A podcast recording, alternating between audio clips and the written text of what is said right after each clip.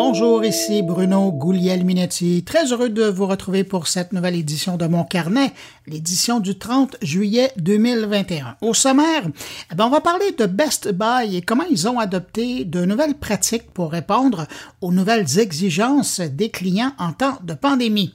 Comment tirer le plein potentiel de LinkedIn? Ben, on en discute avec Emmanuel Petillot.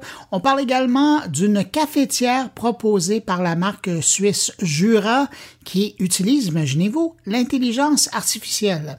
Et puis, ben, mes collaborateurs sont là, en commençant par Patrick White, qui revient sur euh, des changements à la direction de la presse et euh, l'impact de ces changements sur ce qu'on consulte en ligne. Stéphane Ricoul nous parle des nouvelles routes de la soie qui deviennent numériques. Et Jean-François Poulain, lui, nous amène aux eaux pour parler de UX.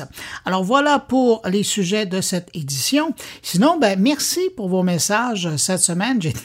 J'ai découvert que des auditeurs de mon carnet écoutaient le podcast au Liban, en Grèce et en Corse quand même. Hein? Et puis tiens, pendant qu'on y est, euh, salutations particulières à cinq auditeurs de mon carnet. Salutations à Andrea Benzaïd, Ghislain Nadeau, Marc-André Collins, Guy Côté et Valérie Gagnon. À vous cinq, merci pour votre écoute. Et puis, n'hésitez pas, si vous voulez m'envoyer un petit mot euh, pour me dire d'où vous écoutez le podcast, ça me fait toujours plaisir de savoir où se rend le podcast euh, géographiquement sur cette planète. Alors, merci à vous que je n'ai pas nommé également, euh, mais qui m'écoutez en ce moment. Merci de m'accueillir entre vos deux oreilles cette semaine. Sur ce, je vous souhaite à tous une bonne écoute. Cette semaine, Ottawa a annoncé des consultations sur l'encadrement des réseaux sociaux. Le gouvernement fédéral veut mieux encadrer les réseaux sociaux au pays et certains contenus qu'on y retrouve. Après cette consultation, le gouvernement fédéral espère pouvoir déposer un projet de loi à l'automne, euh, voyant que les grandes plateformes euh, sont plus ou moins agressives dans l'encadrement par elles-mêmes du contenu inapproprié sur leur réseau. Ben, le gouvernement canadien semble vouloir serrer la vis. Cet encadrement législatif s'applique appliquerait aux plateformes Facebook, YouTube, TikTok, Instagram, Twitter et Pornhub. Dans un document partagé par Patrimoine canadien, on voit que cinq types de contenus sont dans la mire du gouvernement. On parle des discours haineux, du contenu relié à l'exploitation sexuelle des enfants, le partage non consensuel d'images intimes, les contenus incitant à la violence et les contenus terroristes. Avec cette nouvelle loi, les euh, Facebook, Twitter, YouTube, TikTok, Instagram et Pornhub auraient l'obligation de supprimer ce type de contenu dans les 24 heures suivant leur signalement. Et si le contenu est encore là après 24 heures, ben, les plateformes pourraient se voir imposer des amendes plutôt salées. On dit que les amendes pourraient atteindre jusqu'à 3% du revenu brut de la plateforme.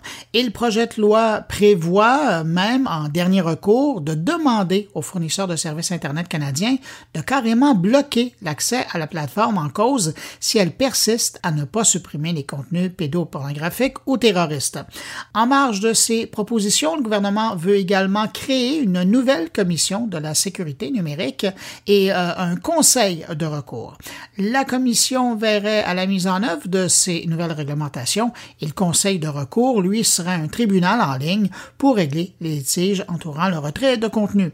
Pour revenir à la commission de sécurité numérique, bien évidemment, elle aurait son ou sa commissaire à la sécurité numérique qui, en plus de veiller au grain, serait également responsable d'examiner les plaintes contre les plateformes et de recommander des sanctions. Et cette commission aurait également un conseil consultatif composé d'experts et de représentants provenant de groupes de la société civile.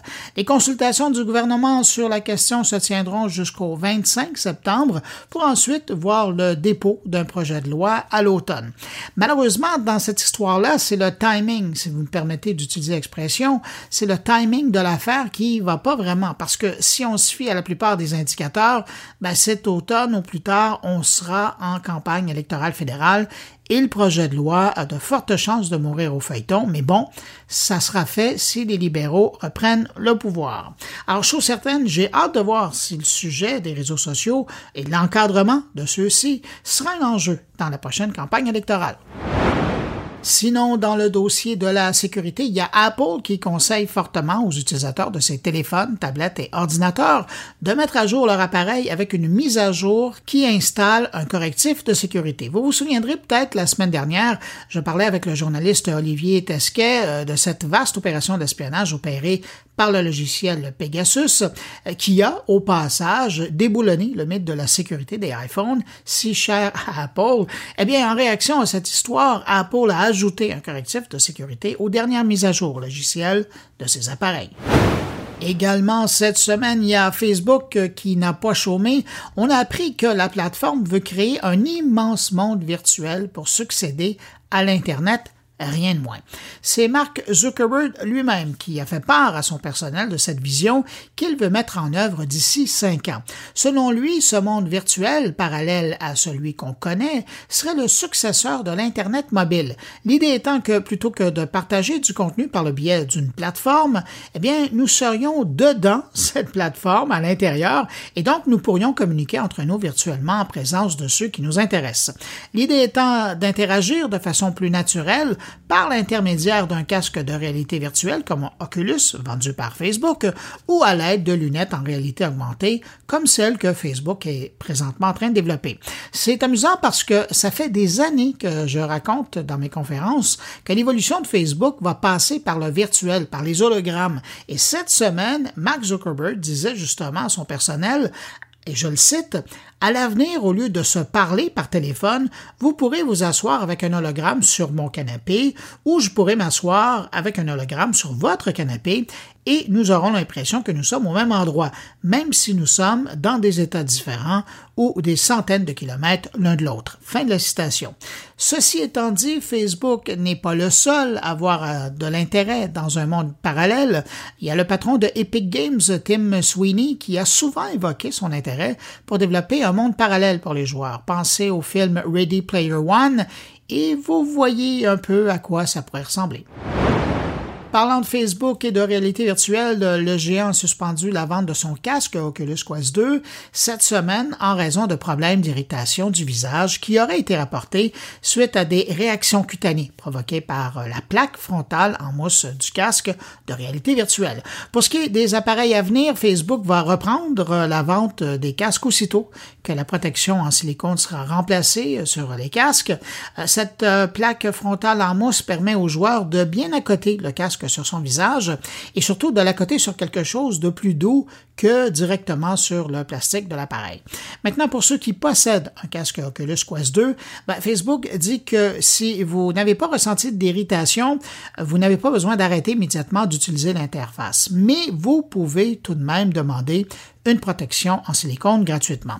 Si vous avez ressenti une irritation, ben vous devez alors immédiatement cesser d'utiliser l'interface faciale en mousse. Dans les deux cas, si vous possédez un casque de réalité virtuelle Oculus Quest 2, ben vous pouvez demander une protection en silicone pour euh, la plaque frontale en mousse en contactant l'entreprise par le biais du site Oculus. Et puis une petite dernière sur Facebook, il y a Mark Zuckerberg euh, qui nous a également appris cette semaine que le visionnement de contenu vidéo représentait maintenant la moitié du temps passé par les utilisateurs sur Facebook. On peut dire qu'ils ont remporté leur pari hein, d'aller chercher du trafic chez YouTube et autres destinations de vidéos sur Internet. Des nouvelles de Spotify euh, qui vient d'atteindre les 165 millions d'abonnés payants sur un total de 365 millions d'utilisateurs mensuels payants et non payants. On a appris également que les revenus publicitaires des podcasts chez Spotify ont bondi de 627 par rapport à l'an dernier. Méchante hausse.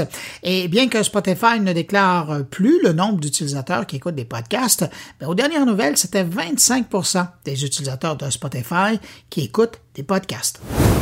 Et je termine avec cette nouvelle étude qui confirme les bienfaits des jeux vidéo sur la santé mentale, alors que pendant des années, l'Organisation mondiale de la santé pointait du doigt le jeu vidéo pour expliquer plusieurs mots de la société, pour d'ailleurs se rétracter pendant la pandémie, c'est au tour maintenant d'une nouvelle étude de chercheurs de l'Université de Limerick euh, en Irlande qui affirme maintenant que les jeux vidéo pourraient constituer une alternative accessible et non stigmatisante au service de santé mentale.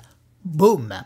Après, évidemment, avoir pris le soin de répéter que l'excès est nocif en tout, ça, ça inclut les jeux vidéo, les chercheurs reconnaissent le plaisir éprouvé en jouant qui se traduirait en bien-être dans la vie des joueurs. Selon eux, le jeu vidéo peut servir à soulager du stress des événements d'une journée. Le jeu vidéo peut également contrer les effets de la solitude en permettant des échanges avec d'autres joueurs en ligne et en liant, dans certains cas, des liens d'amitié virtuels. Finalement, le jeu vidéo permettrait une expression de soi et une prise de confiance qui passe parfois par la personnalisation d'un personnage dans un jeu ou dans l'adoption d'un style de jeu. Bref, soyez heureux, continuez de jouer, mais avec modération. Cette semaine, la chaîne de magasins euh, de produits électroniques Best Buy faisait une présentation aux journalistes techno du pays pour faire le point sur les tendances pour les mois à venir, mais également sur la dernière année et comment Best Buy s'était adapté à la nouvelle réalité du commerce, mis en ligne, mis physique. Et j'ai trouvé ça tellement intéressant que j'ai invité le grand patron du commerce électronique, euh, marché et technologie chez Best Buy Canada à venir nous en parler cette semaine. Alors, on va se retourner du côté de Vancouver pour aller rejoindre le vice-président principal, Thierry A. Sabourin. Bonjour, Monsieur A. Sabourin. Bonjour. Là, cette semaine, j'étais content parce que j'ai découvert plein d'affaires sur le compte de Best Buy dans une présentation que vous avez faite. Une des choses que j'ai appris, puis j'aimerais ça vous entendre euh, en parler un petit peu plus, dans le fond, les derniers mois ou je dirais la dernière année et demie qu'on a passé, à, quel point vous avez été capable de voir comment les consommateurs québécois et canadiens dans leur ensemble ont changé leur habitude d'achat, particulièrement dans le domaine de l'électronique? Oui, effectivement. Euh, dès que la pandémie euh, a commencé, en fait, euh, il y a une combinaison de facteurs qui, qui se sont matérialisés. La première, c'est que la demande pour les produits, les produits et services qu'on offre chez Best Buy a vraiment explosé. Euh, les gens avaient besoin d'avoir des nouveaux outils pour être capables de rester connectés les uns aux autres, pour travailler à partir de la maison, apprendre à partir de la maison, avoir du plaisir à la maison euh, et se nourrir et, s'entraîner euh, à la maison. Et tous des produits, tous produits qu'on vend. Alors, la demande a explosé et en même temps, les magasins étaient fermés. Donc, les gens se sont tournés en masse sur, sur l'achat en ligne. On avait déjà un, site Internet euh, très, très fonctionnel, une, très bonne proportion de notre chiffre d'affaires qui était effectué en ligne avant la pandémie. Et on avait investi, nous, depuis euh, au moins une dizaine d'années euh, sur plusieurs expériences multicanales. On appelle ça en anglais total retail. On n'aime pas vraiment l'expression multicanaux parce que ça parle de canaux et, les clients pensent pas comme ça. Les clients pensent euh, à un Best Buy. Alors, on a adopté un, langage différent à l'intérieur de l'entreprise. Mais tout ça pour dire que les investissements qu'on avait faits depuis une dizaine d'années euh, se sont avérés extrêmement payants euh, pour nos clients et, pour nous au début de la, pendant la pandémie. parce qu'on a été capable de, de, se virer sur un dissous et puis vraiment être capable de servir nos clients. Donc, qu'est-ce qui a changé um, euh, au-delà de ça? Il a changé que les gens ont, adopté le commerce en ligne, mais avec une, précision qui est, ils ont adopté le, commerce en ligne omnicanal, total retail comme on dit, mais omnicanal. Beaucoup de gens ne voulaient pas attendre pour la livraison. Et puis, les systèmes de logistique, euh, on a tous entendu parler des, des problèmes de Post Canada, mais tous les systèmes de logistique ont été congestionnés pendant plusieurs mois pour plusieurs personnes, ça faisait pas l'affaire d'attendre la livraison. Alors, on a vu une explosion dans le nombre de clients qui choisissent de commander en ligne et de ramasser leurs produits en magasin. Et euh, notre service à nous, les, commandes sont prêtes en une heure ou moins. Je parlais à un gérant de magasin hier justement, euh, et puis euh, lui, dans la journée précédente, ses commandes étaient prêtes en une minute après que la commande a été passée. Donc, c'est très, très, très. C'est encore plus vite que d'aller en magasin, ça. D'accord. oui. Et puis, euh, euh, donc ça, ça a explosé. Et puis aussi, avec les magasins qui sont fermés, on a une grande, grande partie de l'inventaire qu'on a, nous, en, euh, tant qu'entreprise, qui est dans nos magasins. Et puis, vous avez sûrement entendu parler de ça, de d'autres d'autres détaillants, qui c'est un problème au début. Comment on libère l'inventaire qui, qui est prisonnier des magasins. Pour nous, ça n'a jamais été un problème parce que ça fait au moins sept ans, je dirais, euh, de mémoire, qu'on a transformé nos magasins en centres de distribution pour les ventes en ligne. Alors, nos magasins sont déjà capables de livrer euh, les produits aux clients, ce qui nous permet de joindre certaines de notre clientèle plus rapidement que si on livre d'un centre de distribution. Mais aussi, ça permet à tout l'inventaire qui est disponible dans la compagnie d'être accessible à tous nos clients, euh, où qu'ils soient au Québec ou au Canada. Donc ça, ça s'est avéré extrêmement utile et ça nous a permis de donner du travail à nos employés aussi. On a gardé une partie de notre, force euh, de vente et opérationnelle qui était en magasin pour être capable de servir des clients qui commandaient en ligne. Et puis, au-delà de ça, on a innové. C'était déjà planifié au départ euh, qu'on était pour lancer pour la, période des fêtes de l'année passée un système euh, de commande à l'auto de ramassage à l'auto. En anglais, on dit curbside pickup, mais de, ramassage à l'auto pour les commandes en ligne. Et puis, euh, on a euh, devancé de beaucoup la réalisation de, cette, de, ce nouveau service qu'on a lancé à l'été. Euh, et les clients adoraient ça. On a fait au-dessus d'un million de commandes, je pense, l'an passé, euh, qui ont été ramassées à l'auto partout au Canada. Mais la beauté de ça, c'est que les clients restent dans son, dans son auto. Donc, ça, ça rejoint le besoin que les gens avaient de garder leur distance, leur distance socialement acceptable. Rester dans l'auto, en arrivant au magasin, avec l'application, on indique qu'on est arrivé, puis à l'intérieur d'une couple de minutes, là, il y a quelqu'un qui sortait, No Blue Shirt qui sortait du magasin, puis euh, le client ouvre le coffre de son auto, on met le produit et voilà, c'est sans contact. Alors, plusieurs de nos investissements passés se sont avérés euh, vraiment là, euh, ce que le client voulait et demandait. Ça nous a permis de continuer de servir leurs besoins et puis garder nos employés occupés et puis évidemment notre chiffre d'affaires a augmenté beaucoup là, durant la période. Ben, je reviens justement sur vos employés. Euh, ce qui est intéressant de voir aussi, c'est que vous avez déplacé leur point de contact avec le client. Euh, la raison pour laquelle les gens se rendent en magasin beaucoup plutôt qu'acheter en ligne, en tout cas dans le passé, c'était justement pour parler avec un spécialiste. Si je cherche une imprimante, euh, si je cherche une laveuse ou un téléviseur, je veux parler avec quelqu'un qui, qui connaît ça, qui connaît les appareils qui sont là et faire la différence entre tel ou tel modèle, en plus de ce que j'ai lu en ligne, on s'entend. Et ça, avez décidé de le rendre disponible en ligne. Ça aussi, c'était assez innovateur. Oui, vous avez exactement raison. Il y a beaucoup de nos clients qui ont besoin de parler à un expert pour être capable de s'assurer que c'est le bon produit, que ce produit-là va bien s'intégrer avec le reste des produits qu'ils ont euh, à la maison, que c'est dans le bon écosystème, que c'est compatible, etc., etc., etc. Donc, ce qu'on a fait, c'est qu'on a rendu cette expertise-là disponible aux gens qui magasinent en ligne. En ce moment, c'est une fonction de chat, mais on continue d'évoluer et de bâtir, euh, bâtir là-dessus. Mais très rapidement, euh, à l'été, on a lancé ce qu'on appelle Blue Shirt Chat euh, en français, qu'on dit clavardage avec nos chandails bleus. Et puis, ça rend cette expertise-là disponible à tous nos clients, où qu'ils soient, et évidemment, euh, maintenant que les magasins sont ouverts et à mesure qu'on augmentait la capacité en magasin, on permettait euh, à nos clients de venir chercher cette expertise dans le magasin. Mais le fait de l'avoir disponible virtuellement où qu'on soit, ça, ça a été une innovation euh, de la pandémie. Et puis, j'en ajouterai une autre qui est assez importante dans le sens que ça améliore beaucoup l'expérience de client au niveau de l'achat d'un téléphone portable sous contrat. Donc, c'est une expérience qui prend du temps. Quand on vient en magasin pour acheter un téléphone qui est connecté avec Vidéotron ou avec euh, TELUS ou peu importe, c'est un processus. Hein. Il faut choisir le plan qu'on veut, choisir le téléphone, et après ça, il faut activer le contrat et tout. Et pendant la pandémie, c'était plus compliqué de faire ça, mais surtout, les gens ne voulaient pas passer autant de temps en magasin pour être capable de remplir toutes les conditions, répondre aux questions, etc.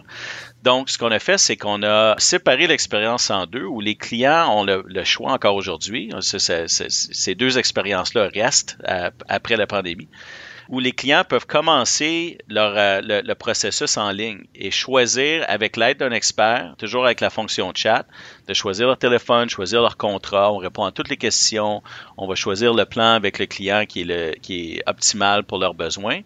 Et puis, après ça, on suspend cette transaction-là. Le client se présente en magasin euh, sur rendez-vous à un moment qui est choisi.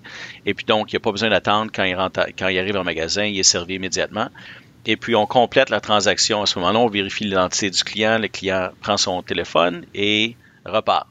Alors, c'est une expérience, je pense qu'on a réduit le temps par plus que la moitié qui est nécessaire de, passer en magasin pour l'achat d'un téléphone portable. Faisiez allusion sur le fait que euh, vous avez développé des méthodes, particulièrement pour l'achat de, de téléphone, et ça va rester. Est-ce que tous les services que vous avez mentionnés jusqu'à maintenant, que vous avez ajoutés au fil des mois de la pandémie, est-ce que tous ces services-là vont rester? Ça fait partie de, ou ça va faire partie de l'expérience Best Buy? Non, oui, absolument. Non seulement ils vont rester, mais on va les améliorer. Tous nos produits, tous nos services, toutes nos, expériences continuent d'évoluer euh, tout le temps. Donc, on les améliore. On prend la rétroaction des clients, puis on, euh, les améliore. On, fonctionne, toute, nos, euh, notre technologie est développée sur un mode agile. Alors, on fait petit peu par petit peu, mais on améliore euh, à chaque fois l'expérience. Autre sujet que je voulais absolument aborder avec vous, qu'à partir du site de Best Buy, il est possible, mais de façon transparente, d'être en relation avec des tiers. Donc, ce ne sont pas des gens de l'équipe Best Buy, mais ce sont des produits qui sont disponibles et puis souvent à des prix comparables à ce qu'on peut retrouver. Qu'est-ce que c'est exactement? Vous, vous l'avez euh, évoqué lors de votre présentation. Vous parlez d'un marketplace. Ça fait longtemps qu'il est en ligne, mais pourtant, on apprend tout juste que ça existe. Dans le fond, c'est un peu une bonne chose qu'on vous apprenez tout juste que ça existe parce que les clients ne devraient pas voir la différence. Mais donc, on a lancé une marketplace en 2015, si ma mémoire est bonne. Donc, on est dans notre sixième année. Et puis, marketplace ou place de marché en français, ce que c'est, c'est qu'on ouvre notre site Internet, nos, on, ouvre nos magasins et notre site Internet à des vendeurs tiers. Et ce que ça permet de faire, ça, c'est plusieurs choses. Pour nous, en tant que Best Buy, nos clients viennent nous voir parce qu'ils s'attendent à trouver une réponse, une solution à tous leurs produits technologiques. Et on s'efforce de faire ça tous les jours avec notre propre équipe de marchands. Mais il y a une certaine limite au nombre de produits que nos marchands et notre équipe vont être capables de mettre sur nos tablettes en ligne, euh, nos tablettes virtuelles ou nos tablettes en magasin. Alors, une marketplace nous permet de combler les trous qu'on n'a pas identifiés nous-mêmes, où on, s'est dit, c'est assez niche comme demande ici, c'est pas assez soutenu pour qu'on on, l'amène nous-mêmes, on stocke le produit nous-mêmes, alors on invite des vendeurs tiers à, vendre. Donc, ce que ça veut dire, c'est que nos clients vont trouver beaucoup plus des produits qu'ils cherchent et des services éventuellement qu'ils cherchent chez Best Buy du fait qu'on a une place de marché. Pour les, les vendeurs tiers, ça leur donne accès à une clientèle qui est très désirable, clientèle qui est avide de technologie et qui s'attend à trouver la technologie, qui fait confiance à Best Buy. Parce que Best Buy, on, a quand même, euh, on se fait un point d'honneur à offrir un excellent service à la clientèle. Et puis, ça se reflète sur la sélection des vendeurs tiers qu'on amène dans le marketplace. On a des standards qui sont très, très élevés. Et puis, si les standards sont pas constamment maintenus par nos, nos vendeurs, ils ne seront pas vendeurs euh, sur notre site pendant très, très longtemps. C'est une place de marché qu'on dit fermée, euh, comparativement à eBay, par exemple, où n'importe qui peut s'ouvrir un compte et, vendre sur eBay. Donc, c'est pas le cas avec nous. Et puis, pendant la pandémie, ce qui est arrivé, c'est que cette place de marché-là double en volume essentiellement double en volume à chaque année. Et pendant la pandémie, ça a explosé. Et puis, ça a explosé parce que il y a une combinaison de facteurs. De un, il y a plus de gens qui magasinent en ligne, donc ces produits-là ont été exposés à plus de gens. Mais aussi, ça permettait d'avoir une sélection élargie et pour la sélection qu'on a, d'avoir plus d'inventaire. En anglais, on dit deeper, deeper assortment. Donc, laissez-moi te donner euh, quelques exemples de comment ça s'est matérialisé. Au début de la pandémie, dans les trois premiers mois, les gens cherchaient euh, un des produits qui était très, très en demande, c'était des thermomètres infrarouges. Et puis, on n'en vendait pas des thermomètres infrarouges. Les gens avaient besoin de ça. Des compagnies, des magasins qui achetaient ça, des restaurants, des, détaillants, et puis euh, des gens pour eux-mêmes qui achetaient ça à, la maison pour s'assurer que les gens avec qui ils interagissaient n'avaient pas le COVID. Alors, on n'en vendait pas de ça, mais on avait des dizaines de, de, vendeurs tiers sur le marketplace qui avaient des centaines de produits. Et pendant trois mois, ça a été soutenu, ça a été constamment parmi nos meilleurs vendeurs. Donc, ça veut dire que nos clients étaient capables de trouver ce qu'ils cherchaient grâce à la part de marché. Et beaucoup de nos vendeurs sont des petits et des moyens euh, détaillants et leurs magasins à eux étaient fermés. Alors, ça leur permettait de continuer de, rejoindre leur clientèle, de continuer d'avoir un revenu, de garder leurs employés employés. Et puis, ça fait rouler la roue. Donc, tout le monde y trouve son compte finalement. Et puis, la marketplace, de plus en plus, on attire des vendeurs très, très, très qualifiés. Euh, juste un exemple. Euh, Le détaillant Dormez-vous a joint notre marketplace il y a quelques semaines de ça, juste avant euh, les ventes de retour à l'école, ce qui est excellent parce que quand on pense au retour à l'école, Best Buy est une destination privilégiée. Les, on, se construit notre dorm room, là, quand même notre appartement. On a tous les produits électroniques, mais là maintenant, vous pouvez aussi trouver des produits qui vous aident à avoir une bonne nuit de sommeil. Et ça, c'est grâce à la, place de marché. Donc, euh, ça a vraiment été un succès pour, pour tout le monde. Et puis au Québec, on a quelques centaines de, de vendeurs sur notre place de marché qui viennent euh, du Québec et donc qui servent euh, le, Canada entier par la place de marché Best Buy. Thierry Hey, Sabourin, vice-président principal commerce électronique, marché et technologie chez Best Buy Canada. Merci d'avoir pris le temps de répondre à mes questions. Merci beaucoup, ça me fait plaisir.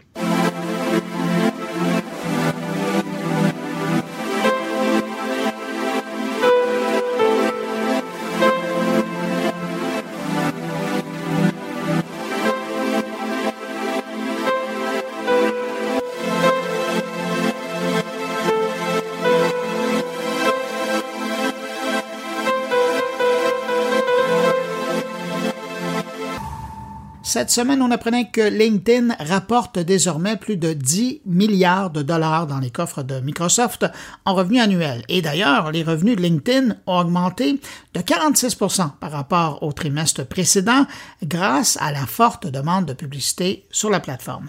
Donc LinkedIn fonctionne bien, de mieux en mieux, mais nous, euh, comme utilisateurs, est-ce qu'on l'utilise toujours bien et comment on pourrait en profiter encore plus? C'est la question que je vais poser à ma prochaine invitée qu'on va rejoindre à Paris, Emmanuel Petillot, qui est coach et formatrice LinkedIn. On va la rejoindre à l'instant. Bonjour Emmanuel Petillot. Bonjour. Manuel, la dernière fois qu'on s'est parlé, ça remonte presque il y a un an, et euh, on se demandait si LinkedIn allait profiter ou si euh, les gens allaient profiter de LinkedIn comme outil de réseautage à défaut de pouvoir se rencontrer. Quand vous regardez la dernière année qu'on a passée, est-ce que vous trouvez que LinkedIn s'en est bien tiré? Ah ben écoute, euh, Bruno, 2 millions en plus du, de comptes en France par exemple. Ah oui, LinkedIn s'en est super bien sorti. Euh, il y a énormément, euh, donc 2 millions en plus de comptes. Alors ça ne veut pas dire que ce sont des utilisateurs spécialement, mais bon, on peut quand même se dire que c'est 80 90% euh, de 2 millions. Il y a énormément de personnes ben, qui sont mises à leur compte aussi. Donc énormément de nouvelles têtes à découvrir. Euh, donc c'est oui, LinkedIn s'en est super bien sorti. et puis la raison pour laquelle on se parle aujourd'hui, c'est que cette semaine, je suis tombé sur un de vos tweets et j'ai trouvé ça tellement intelligent de rappeler ça aux gens qui disaient que fallait pas hésiter, fallait pas oublier d'aller voir les gens qui passaient visiter notre page parce que c'est probablement autant d'occasions qu'on rate de faire des contacts, de faire du réseautage. Absolument, ouais. Alors moi, c'est vrai que j'adore aussi Twitter. Hein, bon, euh, avec différents objectifs. Hein, sur Twitter, il faut, il faut être honnête. Hein. Euh, mais ah bon, comment, comment vous les utilisez les deux, Twitter et LinkedIn? Ah, c'est Alors, je vais quand même dire aux personnes qui nous écoutent euh, que les questions ne sont pas envoyées, donc les réponses ne sont pas préparées. Donc, je vais quand même le préciser. Il y a des stratégies différentes.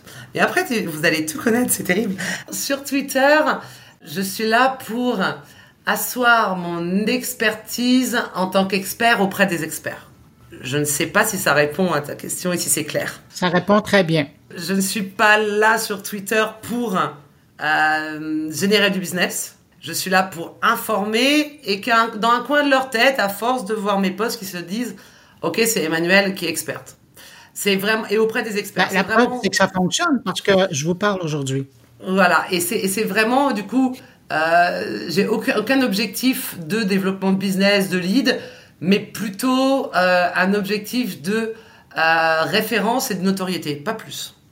J'ai fait énormément, alors avant de penser à moi et de lancer ma boîte, j'avais fait énormément de campagnes sur les réseaux sociaux pour des grandes marques. Donc c'est vrai que j'ai commencé à penser à moi en 2019. Donc bon, j'avais quand même un gros background et c'est vrai qu'il faut quand même être honnête chaque réseau social a un objectif différent et a une façon de faire différente.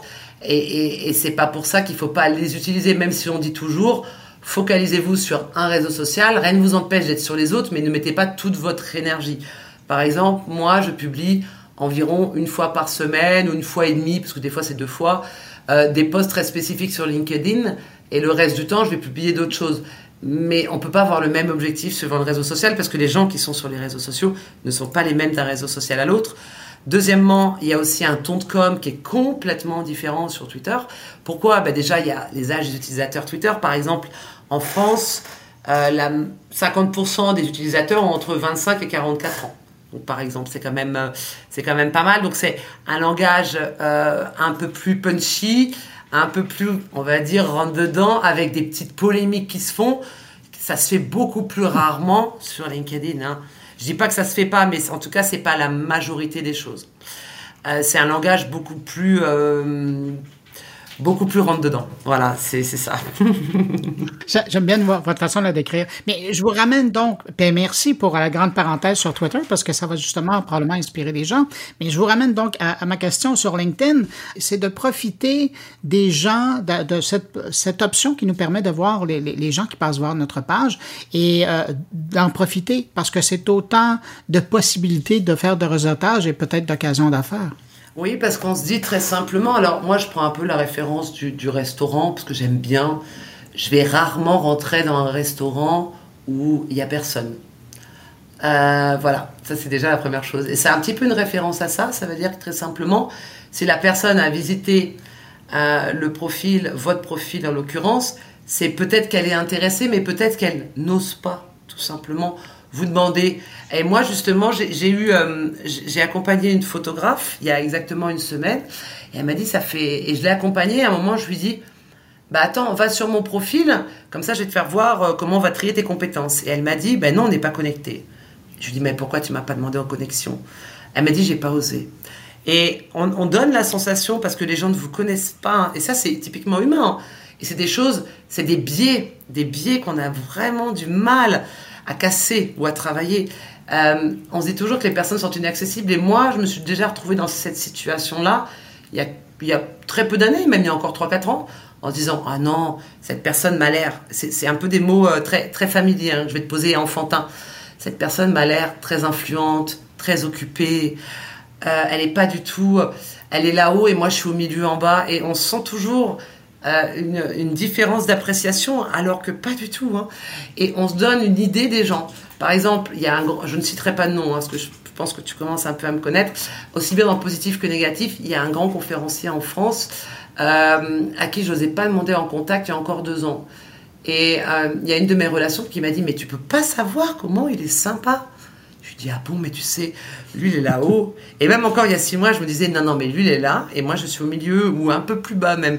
Elle dit, mais la taille du réseau n'a aucun intérêt pour lui, il s'en fiche complètement et c'est quelqu'un de très sympa. On se fait une idée des gens et, les biais sont toujours comme ça et c'est pour ça qu'il faut aller aider les gens en se disant, bon, par exemple, un petit message, si on est premium et qu'il nous reste encore un peu de crédit, si on n'a pas envie de, faire ça, on peut se dire, eh, bonjour, j'ai vu que vous avez visité mon profil, est-ce que ça vous, ça vous dirait tout simplement, ça vous ferait plaisir qu'on soit en connexion, vous et moi, qu'on puisse partager, échanger euh, se contredire en toute bienveillance, parce que voilà, on est sur LinkedIn aussi. Et euh, moi, ça m'arrive d'envoyer des messages comme ça. Ah ben oui, mais avec plaisir, je n'osais pas. Alors, imaginons que si j'avais un peu de temps, je passerais beaucoup de temps à essayer de convaincre les peut-être 15-20 millions euh, d'utilisateurs de se dire mais osez, osez, osez. je ne peux pas le faire. Donc c'est très bien de faire le podcast parce qu'on va pouvoir toucher plus de gens. Et ça, c'est très bien. Euh, il y a des gens qui sont très hautains, oui, mais il y en a partout. Mais il y a tellement de gens qui sont sympas. Il y a tellement de gens euh, qui veulent échanger, rentrer en contact, apprendre des autres, vous apprendre et vous donner des choses. Et il faut, il faut un peu oser le faire. Donc euh, oui, si vous avez Premium, n'hésitez pas à le faire. Si vous n'avez pas Premium, rien ne vous empêche de personnaliser l'invitation. Moi, par exemple, ça m'arrive régulièrement et je sais que c'est pas beau ce que je fais, mais c'est pas grave, je le dis quand même. Je personnalise l'invitation Bonjour, j'ai vu vous avez visité mon profil. J'espère que vous avez trouvé ce que vous étiez venu chercher.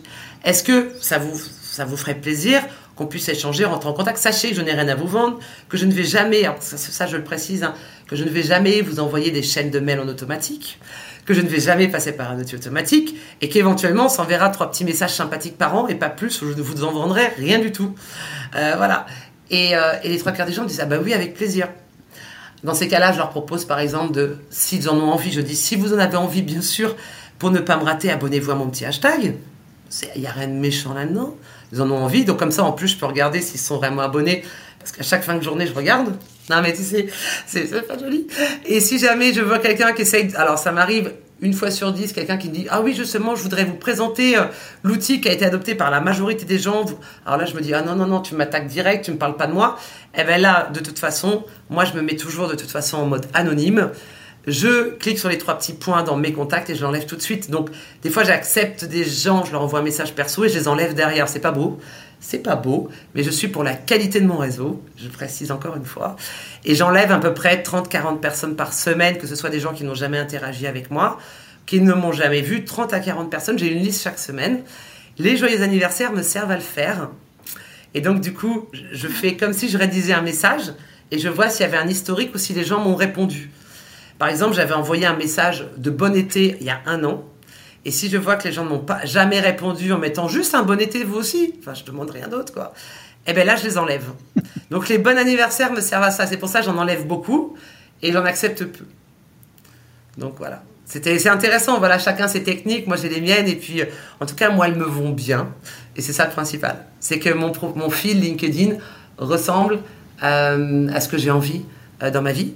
Et euh, comme je dis toujours, on ne laisse pas rentrer n'importe qui chez soi. Et euh, voilà. Euh, et, et, c'est pareil pour en tout cas les relations sur LinkedIn. Voilà. Oui, puis à quelque part, ben c'est ça. LinkedIn, en tout cas son compte, c'est un prolongement de soi-même. C'est ça. Exactement. On peut un peu dire qu'on est un peu des Shiva en puissance. Donc, on a plusieurs bras. Mais c'est important de qualifier. Voilà, c'est important. Et par exemple, c'est tout bête, mais avant d'accepter quelqu'un, euh, je regarde déjà si dans ses réponses, il parle la même langue que moi. Si on parle pas la même langue et que la personne s'exprime toujours en anglais, je vois pas pourquoi sur un poste que je vais faire en français, il va s'exprimer en anglais. C'est tout bête ce que je dis, mais par exemple, je le prends pas.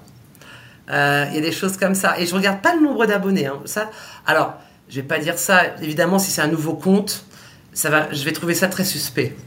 Dans le côté plutôt suspect. On sait très bien qu'il y a beaucoup de concurrents qui ouvrent deux, trois comptes différents. Alors, si la personne a déjà 200-300 abonnés, voilà, je, prends. Mais si c'est zéro, je ne prends pas parce que je sais qu'ils vont vouloir peut-être m'espionner parce que c'est peut-être des concurrents. J'en ai bloqué. Alors, la dernière fois, quand je t'ai parlé, j'en étais à 780. J'en suis à 992. Hein. Il m'en reste plus que quelques-uns parce qu'on est limité à 1000. Et du coup, voilà, je suis un peu embêté maintenant parce que bah, j'ai peu de personnes à bloquer qui me restent. Donc, euh, Dernière question avant de vous laisser aller. Vous faites évidemment de la consultation, vous travaillez avec des grands groupes, mais vous faites aussi de la formation pour des individus, peut-être des travailleurs autonomes. Et je me disais, quel type de gens peut bénéficier de vos services? Ou à quoi ressemble la clientèle? Alors, d'individus, pas d'entreprises. Alors, c'est marrant. Pour, alors, pour les entreprises, on, je ne cite pas de nom des très grosses entreprises qui ont besoin de former des collaborateurs. Pour tout ce qui est entrepreneur, euh, freelance ou indépendant, alors, je vais te donner une petite liste. J'ai accompagné une photographe une fleuriste, c'est drôle, hein, qui voulait démarcher les grands comptes pour faire de l'entretien dans les sociétés. Super sympa. Euh, récemment, un vendeur de vins et spiritueux qui cherche du coup des clients des comités d'entreprise. Intéressant, hein, vraiment intéressant. Euh, j'ai, euh, non, c'est super, vraiment super intéressant ce que tu me dis parce que on touche vraiment à tout. j'ai accompagné une ingénieure chimiste qui vend du coup son temps pour des usines et des entreprises. Vraiment, tu vois que c'est complètement différent. Euh, un assureur, récemment encore, euh, tout récemment, une, euh, une jeune femme spécialisée dans tout ce qui est conciergerie à distance, un recruteur, un directeur des achats indépendants. Enfin voilà, il y a vraiment de, de, tout, de tout, de tout, de tout. Pour tout ce qui est entrepreneur, en tout cas, ou indépendant, genre, voilà, j'en ai accompagné pas mal de personnes. Les, plus récents, c'est ceux-là. Hein, mais, c'est intéressant parce que ça illustre quel type de gens peut bénéficier de l'utilisation de LinkedIn. Parce que c'est autant de possibilités, autant de scénarios qui, peuvent être développés. Oui, c'est intéressant, c'est toujours se dire est-ce où vit, où vit, où est ma cible? C'est toujours ça à se dire. Et c'est pour ça que c'est important parce que je me suis déjà vu refuser des accompagnements parce que je ne trouvais pas pertinent. Euh, si tu veux, euh, qu'ils puissent débourser un budget alors que je n'avais pas donné les résultats escomptés. Voilà. Euh, par exemple, j'ai refusé un restaurateur euh, parce que voilà, il voulait les services du midi. Je lui dis mais je n'ai pas d'intérêt à te faire voir. T'es pas étoile Michelin, t'es pas truc. Il y avait rien de péjoratif, mais je voyais pas l'intérêt d'y être, par exemple, tu vois. Euh, donc je demande toujours à définir cœur de cible primaire, secondaire, et aussi de leur demander. Enfin, j'ai une cinquantaine de questions, et ça fait fuir pas mal, c'est très bien, de savoir où sont les concurrents et comment ils communiquent et combien ils ont d'abonnés. Ça nous permet aussi de savoir si on ne le sait pas encore, est-ce que c'est intéressant ou pas? Et je pense qu'il y a au moins 80% des entrepreneurs freelance ou des personnes qui fonctionnent en portage salarial, peu importe, qui peuvent aussi se trouver sur, sur, sur LinkedIn. Est-ce que du coup la majorité de tes clients sont en B2B ou en B2C Et même en B2C, tu peux quand même les démarcher sur LinkedIn. Tout dépend, du coup, vraiment, cœur de cible, primaire, secondaire. Et, et voilà, donc je trouve que c'est vraiment une fleuriste. Fleuriste. Et je lui dis, mais alors pourquoi? Elle me dit, bah écoute, j'ai réussi à me développer dans les particuliers et je voudrais, elle était en plus adorable, et, euh, je voudrais vraiment me développer euh, dans les entreprises pour décorer leur entreprise, faire les entretiens dans les entreprises. Et je lui dis, mais super alors on va faire voir ton travail, on va travailler ta ligne édito, on va refondre ton profil pour faire voir vraiment ton travail. Et j'ai trouvé ça super intéressant. Euh, Véronique est une photographe, du coup, elle a inventé aussi, euh, donc elle est photographe aussi pour les profils LinkedIn, mais pas que. Elle propose euh, quelque chose de très intéressant, c'est que les salariés, les collaborateurs se prennent en photo eux-mêmes. Donc ça crée une sorte de dynamique d'entreprise et de communication. J'ai dit, tu as toute ta place sur LinkedIn. Non pas que je sois, euh, je sois un gourou pour me dire est-ce que tu as ta place ou pas, mais en tout cas, je trouve qu'elle l'a. J'ai dit bien je, et je trouve que quand même la majorité des personnes en indépendant ont leur place sur LinkedIn. Peut-être pas tous, mais la majorité. Oui, puis c'est intéressant d'évaluer la pertinence comme ça. Emmanuel Petiot, c'est fascinant parce que chaque fois qu'on se parle, moi, j'en apprends. Et euh, sinon, on me, rappelle de, bonnes pratiques. Merci beaucoup d'avoir pris le temps de répondre à mes questions. Puis je souhaite qu'on se reparle avant un an. eh oui, mais alors, euh, mais c'est avec plaisir. Je, te le dis, hein, Bruno, je ne te dirai jamais non. Donc tout va bien. Allez, merci beaucoup. Et puis, euh, ben, bonne suite de l'été. Merci, à bientôt. Au revoir, Bruno.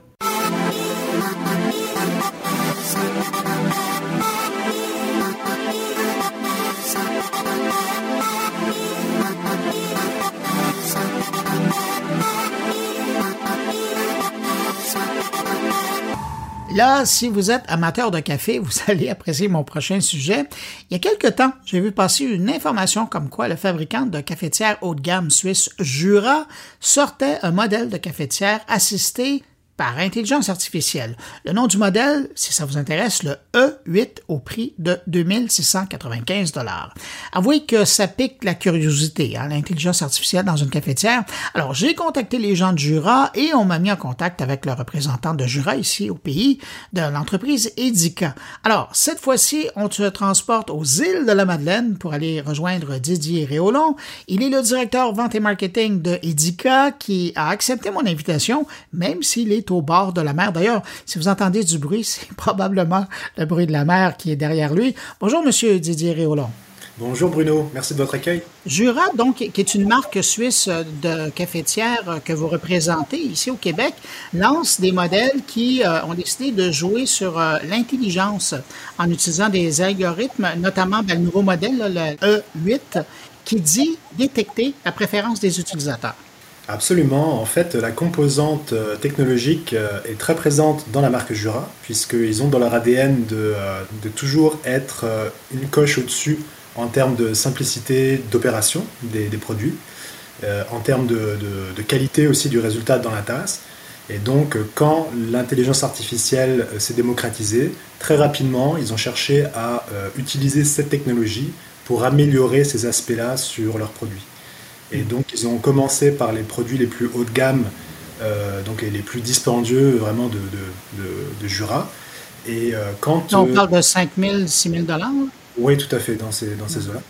Et un peu plus tard, donc quand ça s'est démocratisé et quand ils ont pu s'assurer vraiment de, la, de, la qualité, si vous voulez, de la plus-value que ça pouvait apporter, là ils l'ont démocratisé sur d'autres modèles, dont la E8 qui est en fait le produit le plus vendu de la marque Jura.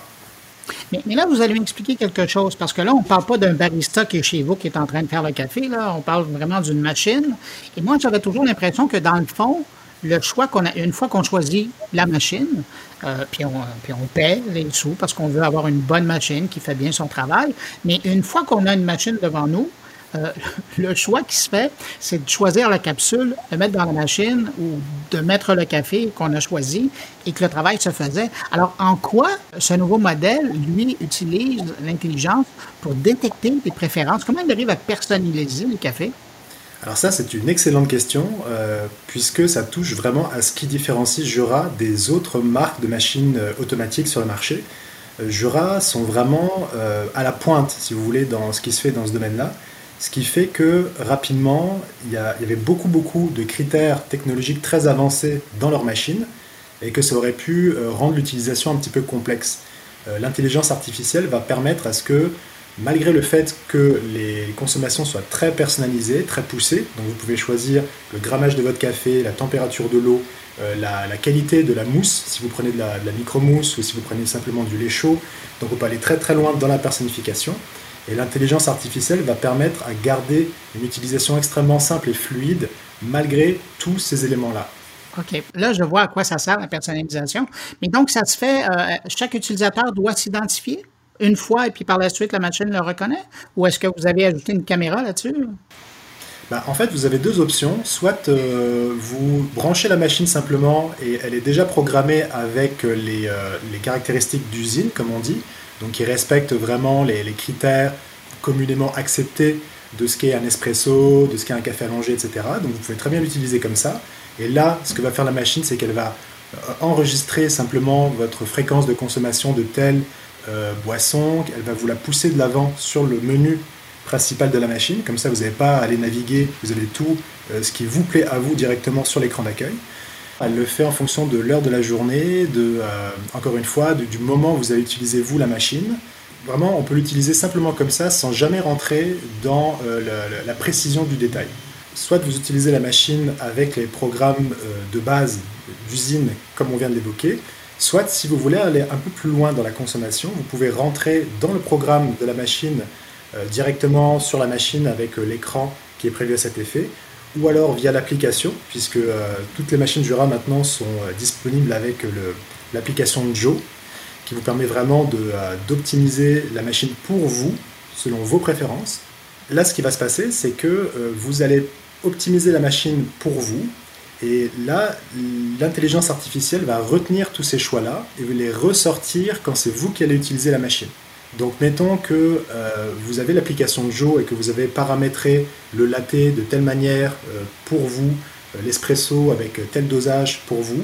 Quand vous allez vous approcher de la machine, elle va vous reconnaître. Et là, tout de suite, l'interface va être adaptée à vous. Donc c'est vraiment pratique parce que si on est plusieurs consommateurs, mettons dans un bureau par exemple, enfin pas avec cette machine-là puisqu'on parle de la 8 qui est résidentielle, mais une famille nombreuse, mettons, où chacun aurait son application avec ses préférences, la machine va donc détecter la personne qui va s'approcher, qui va se connecter à la machine, et là la machine est prête pour vous, et avec l'intelligence artificielle va vous pousser vos préférences directement. Euh, vous parlez de l'application, j'en profite. Euh, est-ce que l'application garde aussi des données sur notre consommation de café? C'est-à-dire qu'on peut voir combien de café, quel type de café on a bu dans la dernière semaine, dans le dernier mois et compagnie? Absolument, c'est assez, euh, assez poussé, effectivement. Vous pouvez, aller, vous pouvez aller voir pas mal de choses sur l'application.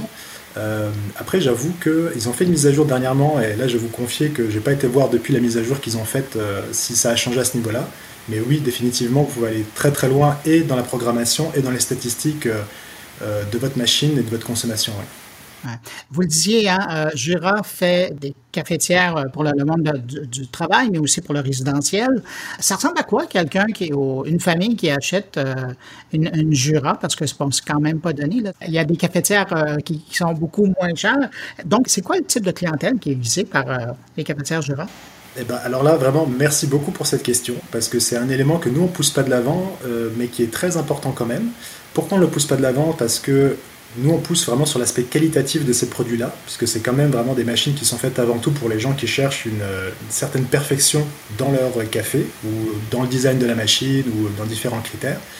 Mais c'est vrai que en termes de rentabilité, quand on fait le calcul de ce que peut coûter un café avec un autre système, avec une technologie par exemple à portion, pour une famille vraiment qui consomme de 4 à 5 euh, cafés par jour, une machine Jura est amortie à peu près en 2,5-3 années, dépendamment du modèle et du prix. Ce qui veut dire que oui, c'est vrai que c'est plus cher à l'achat, mais dans la mesure où vous pouvez garder une Jura si vous l'entretenez correctement, 10 ans voire plus. Donc euh, là, nous, on a des gens qui nous reviennent avec des machines qui, marchent encore au bout de 12 ou 13 ans, mais ils veulent changer juste pour avoir quelque chose de plus moderne. Euh, là, on voit que non seulement vous pouvez avoir une excellente qualité avec une machine Jura, mais que ça peut être aussi économique à moyen long terme. Bon, maintenant qu'on a donné le goût de prendre un café et d'utiliser cette machine-là, on la trouve euh, où, la, Jura, au Québec? Alors, vous pouvez soit venir à notre salle de montre qui se trouve sur Saint-Laurent, au, nord du métropolitain, entre Sauvé et Soriol. On a notre salle de montre qui est là, puis on peut vous montrer toutes les machines en fonction pour vraiment vous faire une bonne idée, puis que vous puissiez manipuler un petit peu ces machines-là, voir le résultat. sinon, on a aussi un réseau de 150 points de vente à travers tout le Québec qui, qui se feront un plaisir de vous renseigner, de vous faire aussi déguster les bons cafés sur les Jura. Didier Hollon, directeur vente et marketing chez Edica, qui représente la marque suisse euh, de cafetière Jura. Merci beaucoup d'avoir pris le temps de répondre à mes questions. Merci à vous, Bruno. C'était très sympa. Au revoir.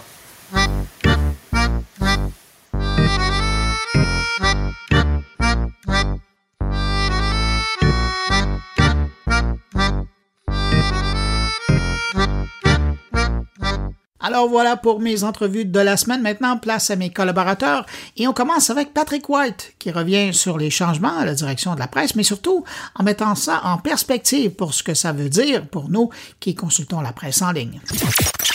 Alors cette semaine, je vous parle de réorganisation de personnel au euh, quotidien La Presse, le quotidien numérique euh, euh, la presse qui publie la presse plus, la presse.ca, la presse sur les mobiles. Alors, François Cardinal, qui est le vice-président information et éditeur adjoint, a annoncé la semaine dernière une refonte à la direction principale de l'information du quotidien numérique. Alors tout ce qui s'appelle production de l'information, euh, c'est un poste en fait qui était scindé en deux auparavant. Maintenant, c'est une seule personne, Jean-François Bégin, qui devient le seul et unique directeur principal à l'information euh, de la presse. Essentiellement, il va, il va être responsable de tous les contenus et ça, ça inclut euh, les sections art, être et inspiration, donc les contenus davantage de style art de vivre ou divertissement. Et selon François Cardinal, ben, ça va permettre, ça va lui permettre en fait d'avoir une vision plus large et cohérente de l'ensemble du contenu d'un couvert à l'autre, parce qu'on parle évidemment de l'application tablette, entre autres, de la presse.ca, euh, de la presse.ca mobile, euh, et évidemment de l'application euh, La Presse sur les téléphones Apple et Android. Et ça va donner une responsabilité accrue aux directeurs des différentes sections à la presse qui vont travailler de très très près avec Jean-François Bégin. Il y a également Yann Pinault, qui est le directeur principal de la production et de l'amélioration continue. Il est là depuis très longtemps. Ben, il va désormais aussi représenter la presse au Conseil de presse du Québec, est comme le tribunal euh, euh, le tribunal moral du monde des médias euh, au Québec. Il va être aussi euh, l'interlocuteur privilégié entre le syndicat des journalistes de la presse et la direction. Donc ça, c'est très important. Et un autre changement majeur, c'est on dote la direction principale de l'information d'une personne qui aura le mandat de se projeter au-delà de l'édition du lendemain, donc les contenus à plus long terme, que ce soit les élections municipales, les élections fédérales euh, ou un sommet euh, du G7, euh, les Jeux olympiques qui s'en viennent déjà en février prochain en Chine. Alors François Cardinal a créé un poste de directeur principal au développement stratégique et c'est Mélanie Tivierge qui va occuper ce poste-là, en fait qui l'occupe déjà depuis le mois de mars. Puis en fait, on veut compter sur une personne qui de concert avec tous les autres directeurs et François Cardinal vont développer des orientations pour le contenu euh, de la presse, les stratégies sur toutes les plateformes, parce qu'évidemment, euh, l'édition papier n'existe plus. On est en mode tablette sur les téléphones également et sur le web, sur les médias sociaux, évidemment. On parle de la multiplication des infolettres également et les relations avec les lecteurs, entre autres. Donc, beaucoup d'initiatives numériques et multiplateformes à surveiller euh, à la presse dans les prochains mois et les prochaines années. Et elle va euh, présenter, euh, Mélanie Sirviège, elle va travailler sur un plan stratégique sur un horizon d'environ trois ans et aussi un mandat important, promouvoir la diversité dans la salle de nouvelles, la parité, l'équité. Donc, très important ce lien-là entre la rédaction et les autres départements euh, de la presse. On parle quand même d'une très grande entreprise, hein, plus de 450 euh, personnes. Et dans cette même veine-là, euh, la réorganisation du travail au quotidien numérique La Presse, ben, il y a deux postes qui ont été créés et deux autres abolis à la direction de l'information du quotidien. Alors, on a Sébastien Rodrigue qui devient directeur de l'innovation. Alors, avec Mélanie Tivierge et l'ensemble des autres départements du groupe, Sébastien Rodrigue va être le responsable des pistes d'amélioration pour améliorer les relations, le dialogue avec les lecteurs pour aller plus loin, mettre en place des initiatives qui vont rendre les différentes plateformes beaucoup plus pertinentes, innovantes et réactives. Ce sont les mots de François Cardinal dans une note envoyée aux employés euh, la semaine dernière. Il y a également Christian Gézer qui a été nommé directeur de la diffusion multiplateforme. Il va être responsable de l'intégration des pupitres web, mobiles et tablettes dans le but d'accroître la cohérence et la synergie entre toutes ces plateformes-là. Évidemment, il va s'assurer du relais entre les équipes de production de jour et de soir parce que la presse plus elle apparaît sur les tablettes dans la nuit, entre 1h et 4h du matin. Donc, euh, pour terminer, concernant la presse, Stéphanie Bérubé, qui est nommée directrice photo et vidéo, on sait que tout ce qui est visuel est très important pour les médias d'information. Donc, en plus de superviser le travail des photographes vidéastes, Stéphanie Verubé aura comme mandat d'accroître la production de vidéos maison. Et ça, on sait que ça va avec la monétisation des contenus parce que le retour sur l'investissement est très, très élevé euh, pour les paiements des vidéos. Ça, c'est dans la presse plus. Davantage donc de vidéos maison dans la presse plus et dans le web mobile de la presse et en collaboration avec Jacques-Olivier Brasse, qui est le directeur artistique, Stéphanie Bérubé, elle va avoir comme mission de bonifier l'impact visuel des plateformes, donc au plan de l'infographie, j'imagine également. Je vous souhaite une bonne semaine et je vous dis à bientôt.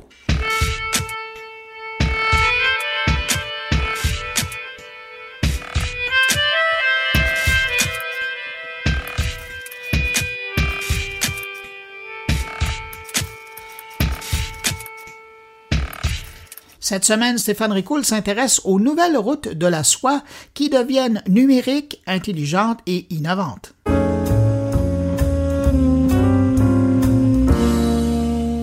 Vous vous souvenez certainement du fameux épisode TikTok de Donald Trump, qui, sous prétexte de sécurité nationale, interdisait l'accès au marché américain des entreprises chinoises, bloquant ainsi en même temps l'accès aux infrastructures de réseau. Eh bien aujourd'hui, c'est d'une autre arme que Joe Biden peut profiter, pour contrer la Chine sur le terrain de la data.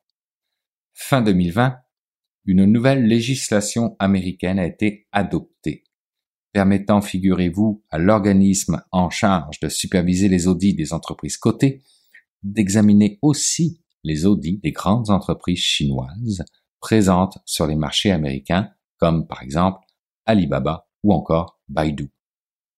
Une mesure, vous vous en doutez bien, qui ne fait absolument pas l'affaire de Pékin, qui voit ici une brèche potentielle sur l'accès à des données sensibles, qui donnerait un niveau de compréhension aux États-Unis de ce qui se passe en Chine, de loin supérieur à ce que les documents officiels peuvent offrir. C'est donc au tour de la Chine de parler de sécurité nationale et de réfléchir aux mesures à prendre. Chose importante à comprendre ici et à mettre en perspective, la Chine a désormais une certaine avance sur les États-Unis en matière de maîtrise du big data et de l'intelligence artificielle. Elle représente aujourd'hui 23% des flux de données transfrontaliers et les États-Unis atteignent quant à elle péniblement les 12%. Pire encore, alors qu'elle représentait 45% des flux de données entrant et sortant de Chine en 2001, en 2019, ce chiffre a chuté à 25%. Les États-Unis ne sont désormais plus le lieu où se trouvent les entreprises technologiques et la majorité des consommateurs connectés. Avec ces nombreuses connexions établies avec le reste du monde, principalement l'Asie, Pékin est en train de prendre l'ascendant sur les États-Unis. Cette guerre économico-technologique sino-américaine semble réveiller le dragon chinois qui, de par sa volonté d'être en contrôle de tout ce qui se passe sur son territoire, se dirige vers un réel découplage économique et technologique avec les États-Unis et un repli sur elle-même avec une politique fondée sur son propre marché et se développer dans le cadre des nouvelles routes de la soie pour lesquelles les investissements privés comme publics devraient d'ici à 2025 totaliser tout de même 1600 milliards de dollars. La construction de nouvelles infrastructures est devenue une priorité absolue pour la Chine et fait référence à des infrastructures, et je cite, numériques, intelligentes et innovantes. Mieux vaut prévenir que guérir. La Chine a compris qu'un manque de contrôle fort sur les entreprises technologiques mène à un risque que celles-ci mettent à mal l'État lui-même et ses prérogatives à l'image des GAFA, qui cherchent à devenir eux-mêmes des États souverains avec leur propre monnaie, leurs propres tribunaux, leur propre système de santé ou d'éducation, etc. Après tout, l'art de la guerre de Sun Tzu est toujours enseigné en Chine, et de l'influence des traditions militaires, celui comme quoi d'être bien préparé semble retenir l'attention d'une Chine du XXIe siècle. J'aimerais dire que nous verrons bien si l'histoire leur donnera raison, mais quand on parle de technologie et de data, on ne parle plus d'histoire, mais plutôt de résultats trimestriels.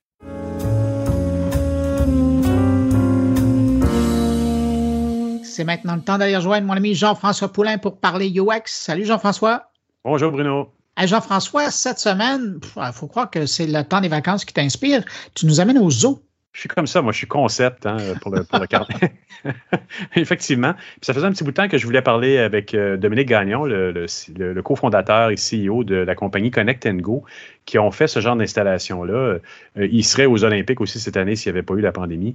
Euh, tu nous rappelles ce que c'est Connect Go? Ben, c'est ça, Connect Go, en fait, euh, puis c'est pour ça que je voulais lui parler, parce qu'il crée des expériences. C'est pas comme c'est pas comme les, les Moment Factory et autres. Ils ont, ils ont un bracelet, mais évidemment, dans la conversation, dans l'entrevue, on va l'entendre. Le bracelet n'est pas la finalité. Ce que fait Connect Go, c'est de créer des environnements, de permettre aux gens, à travers le bracelet connecté évidemment à RFID, de, de scanner le bracelet puis de, pouvoir payer. Puis on s'entend dans un aquapark ou euh, dans un zoo, ton cellulaire, c'est une expérience qui n'est pas nécessairement. Euh, tu ne devrais pas avoir à consulter ton cellulaire, ouvrir, débarrer, regarder. Tu es, dans l'expérientiel, tu es face à des animaux ou tu es dans une piscine ou autre. Ben, ton bracelet, il est pratique parce qu'il t'identifie, il te permet de, payer, il te permet d'aller dans des bornes et créer des expériences qui sont intéressantes. Alors que, ben, c'est ça, la mode, hein, tu le sais, on est dans le mode dans, le numérique, toi et moi, puis on se fait souvent demander, on va faire une app, on va faire une app.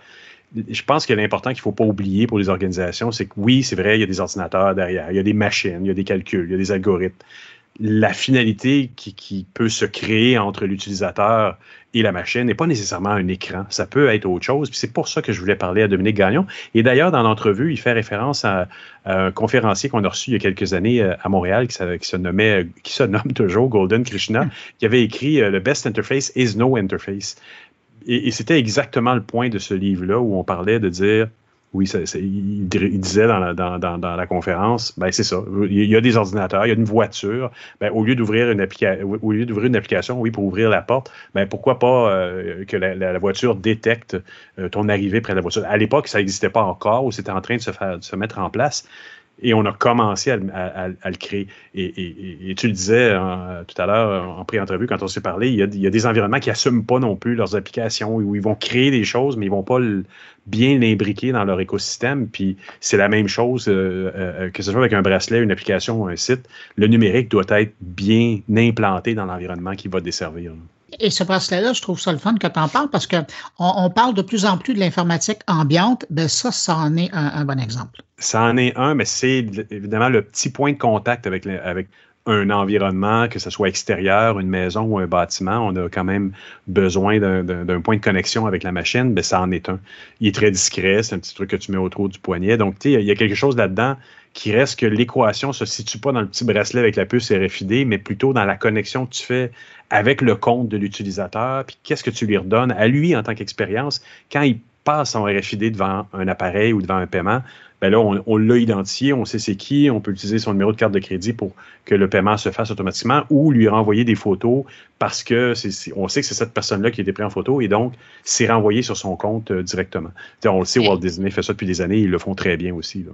Euh, Jean-François, euh, je disais que tu nous amènes aux zoo. Euh, C'était pas pour parler de l'entreprise euh, qui fabrique les bracelets, c'est parce que le zoo de Granby a lui décidé justement d'utiliser et d'aller de l'avant avec leur outil. Oui, c'est ça, tout à fait.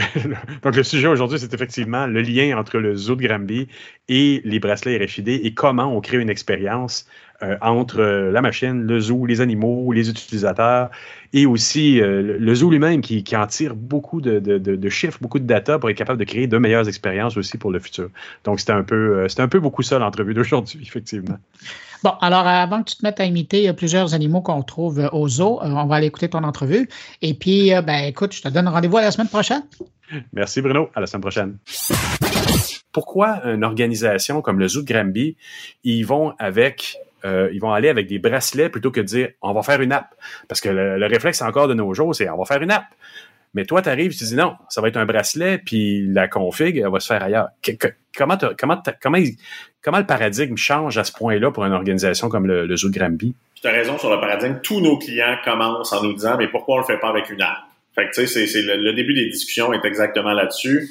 Puis il y, a il y a plusieurs aspects. La première chose, on est dans le transactionnel et l'expérientiel. Donc, on est sur le mix. Et tout le monde oublie que si tu es sur une app, je me rappelais toujours, on avait une discussion avec Ivenco, qui est un de nos clients aussi, qui disait, ah, on va faire ça un jour sur une app. J'étais là, OK, mettre 5000 personnes devant une file, puis dis-le de rentrer avec le téléphone. Tu vas voir que tu as un méchant goulot d'étranglement, quelqu'un a oublié son téléphone, il est trop loin dans sa bourse, compliqué. Donc, je dirais que l'avantage de l'Internet des objets avec ce qu'on fait aux de Grande B, la première chose, c'est simplicité on met un bracelet, puis nous, c'est dans nos valeurs d'entreprise. Tout ce qu'on développe, un enfant de 3 ans et un grand-parent de 95 ans doit être capable d'utiliser le même device sans aucune connaissance technique. Donc, tu mets un bracelet à un enfant, il scanne. Tu mets un bracelet à un grand-parent, il scanne. La même chose.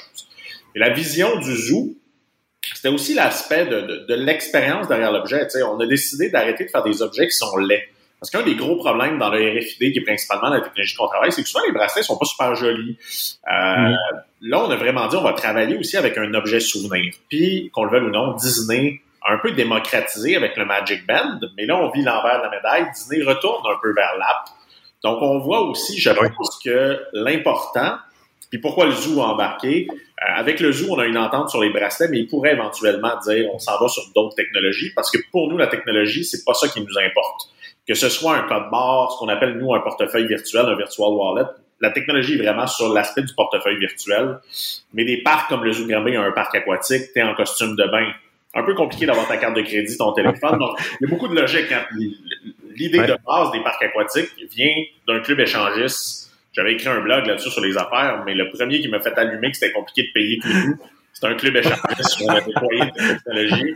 Fait il y a plein de points dans le storytelling du où on faisait, là, un téléphone, c'est compliqué.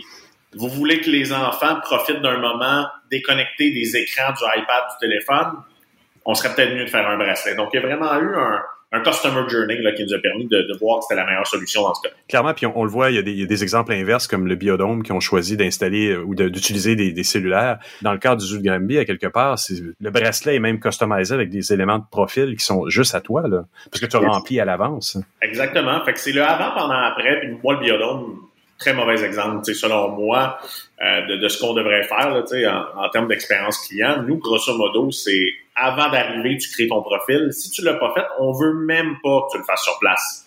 En fait, l'avantage ah du bracelet, c'est que tu scannes, tout s'emmagasine dans la puce, et quand tu vas revenir à la maison, tu vas créer ton profil, tout va apparaître. Donc, tout s'est emmagasiné parce qu'on a un numéro d'identifiant unique. Donc, tes photos de souvenirs, euh, les missions que tu as faites.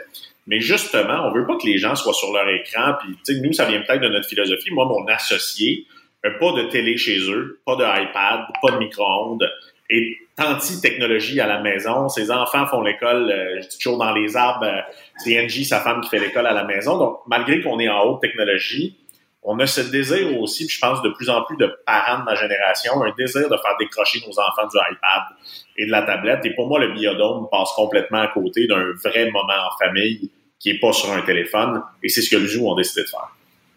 Parce que euh, dans votre dans votre approche à vous, comme on disait tout à l'heure, l'ordinateur il est là, la machine est derrière, par exemple, elle est cachée. L'expérience se passe dans l'environnement, elle se passe pas à travers un intermédiaire qui était obligé de regarder. C'est un gros changement. Euh, de, Les seuls écrans qu'on a, c'est on a, euh, tu scannes ton bracelet, ça déclenche des vrais ou faux.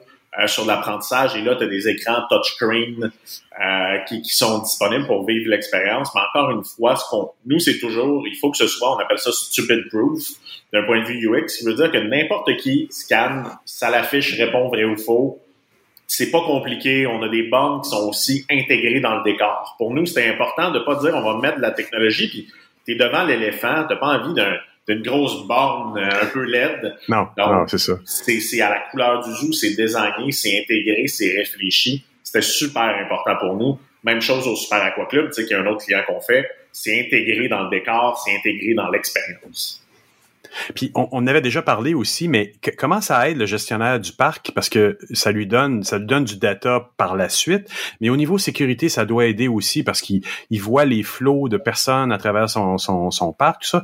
comment comment qu'est-ce que ça leur amène? Puis ça doit il doit avoir des espèces de, d'interfaces de, contrôle. Ils peuvent voir un peu euh, j'imagine en temps réel où sont les gens dans le parc là, sans, pour des raisons de sécurité évidemment mais mais c'est super intéressant là, je veux dire quelque part ça ajoute à, à la sécurité des, des, des gens eux-mêmes qui sont dans le parc ben, c'est sûr que le Covid a amené aussi beaucoup d'enjeux au niveau de la restriction. Donc de combien de gens tu peux laisser rentrer pas rentrer. Le RFID permet d'avoir un contrôle en temps réel de, combien de gens. Fait que oui on a des dashboards euh, qui est capable de nous dire ok on est à tant tant tant de personnes euh, on est très surpris, même agréablement surpris. Tu sais, au Zoo on dépasse de 50 des gens qui ont utilisé le bracelet, qui l'activent. Donc, qui vont ensuite en ligne et qui vont nous donner de l'information personnelle euh, pour, pour activer le bracelet. On est très aussi privacy data, ce qui veut dire qu'on on donne, on demande pas là, d'envoyer de, une preuve d'ADN puis de nous dire le nom de ton père puis de ta mère.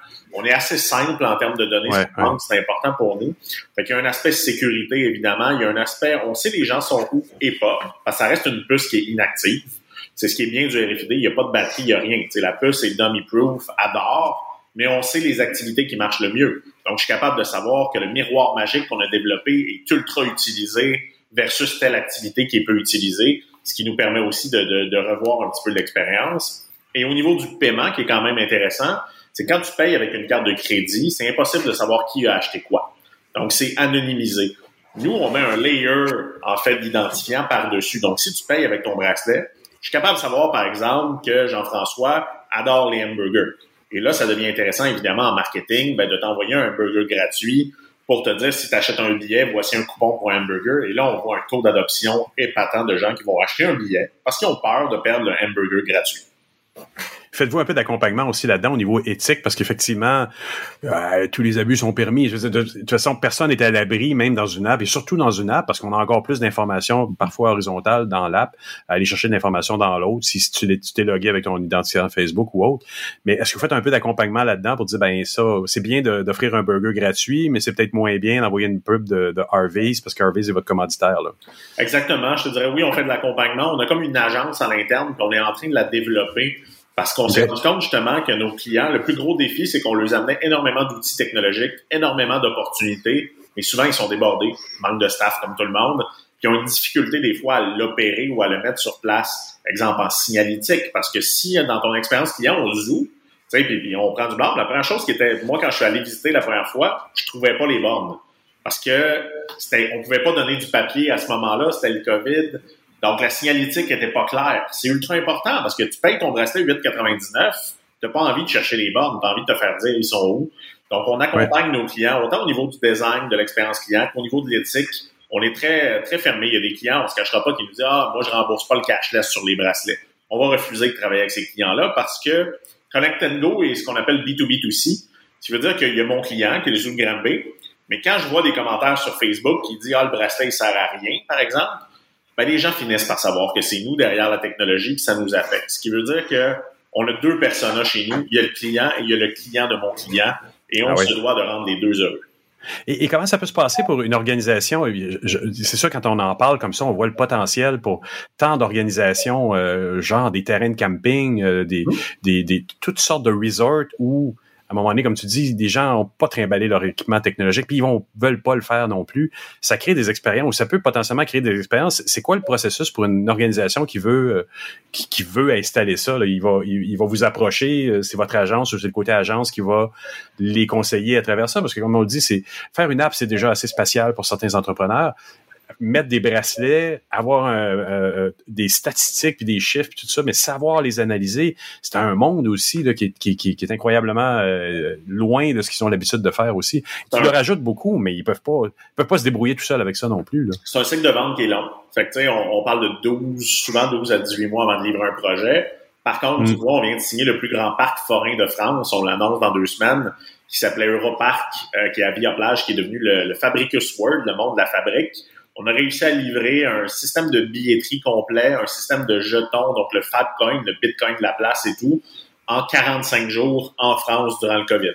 Donc, on fait autant des fois des, des, projets très rapides parce qu'un des avantages de Connect Go, c'est que tous nos concurrents sont basés sur de la vieille technologie on-premise, euh, des vieilles façons de faire, des, des 12 acquisitions qui se parlent pas, c'est l'horreur. Nous, on a eu chance de développer un stack technologique le fun, mais on accompagne le client. Le Zoo Granby, ça a été presque deux ans avant de lancer le projet. Euh, on a rencontré tous les équipes parce qu'on s'entend, nous, il faut que les gens de la boutique soient heureux. Il faut que les gens du restaurant soient heureux parce qu'ils utilisent notre système, les gens de la billetterie, les gens des finances. Sais, ça fait beaucoup de monde. Ouais. Tout ça est consolidé. Fait que c'est sûr que des petits parcs, nous, on a, on a remarqué que c'est pas notre clientèle cible. C'est un parc qui fait 20-30 000 personnes par année. C'est un peu trop petit pour tout ce qu'il va devoir déployer en termes d'énergie et d'effort pour amener ça. Donc, on fait ce qu'on appelle souvent du tiers 2. Nous, on vise pas les Disney, les Universal, même si on, oui, on leur parle. On vise vraiment les parcs. Un super aqua club, ça va faire 300 000 personnes par année. Un zoo de Bay, 700 000. Un méga parc aux galeries de la capitale. Ça, c'est notre cible. Ils ont une équipe de direction. Ils ont quand même une, au moins une quinzaine d'employés permanents parce que le problème des parcs, des fois, ils ferment, fait très peu d'employés. Et là, on travaille avec eux euh, d'un point de vue partenaire parce que notre modèle d'affaires est du partage de revenus. Donc, ce qui veut dire que si ça ne marche pas, on perd nous aussi. S'ils vendent pas de billets, on perd nous aussi. Donc, on n'est pas dans du taux horaire, on est vraiment sur un partage, un partenariat, ce qui est une dynamique différente. Je pense que le bracelet va rester très longtemps, mais en fait, on devient de plus en plus dans du hybride. Ce qui veut dire que nous, ce qu'on a développé, tu sais, avant, on était la compagnie de bracelet intelligent. Aujourd'hui, ce qu'on a développé, c'est vraiment le portefeuille virtuel qui a un identifiant unique. Ce qui veut dire qu'il y a des consommateurs, quelqu'un qui vient au zoo juste une fois, euh, passer 5 heures, ça coûte cher d'y mettre un bracelet s'il ne reviendra pas. Donc lui, tu peux l'utiliser sur du code barre, ce qui veut dire que ça pourrait être autant son téléphone que ça pourrait être un bracelet avec un code barre, mais que pas la puce. Tandis qu'il y a toute l'expérience premium, le billet de saison, la personne qui revient, où là, tu peux lui donner un objet souvenir à forte valeur ajoutée. Puis on dit un bracelet, ça peut être un porte-clés, ça peut être, c'est la puce qui est importante à l'intérieur. Et moi, je crois que the best interface is no interface. Et malgré que, on s'entend, j'ai, mon ancienne agence, j'ai fait du mobile pendant 9 ans. On était une des plus grosses agences de marketing mobile chez Piranha. J'ai développé des apps pour Desjardins, des mythes. Je ne crois plus aux apps sauf sur des lieux où tu reviens. La SAQ, la STM, oui. Un parc d'attractions, le visiteur moyen va venir deux à trois fois. L'engagement d'installer une app pour deux à trois fois me semble complètement dépassé euh, au niveau des objectifs. moi, je pense que le bracelet va rester encore longtemps.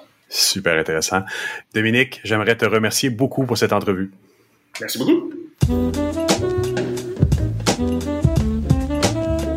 Eh bien voilà, c'est ainsi que se termine cette édition de mon carnet. J'espère que vous avez apprécié. Merci à mes invités. Merci à Patrick White, Stéphane Ricoul et Jean-François Poulain d'avoir été présents cette semaine.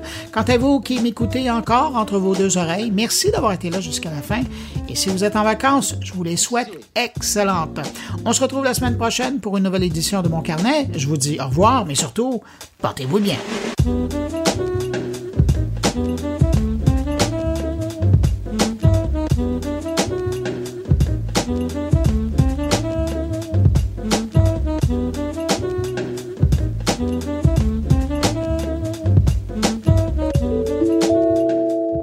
Production goulielminetti.com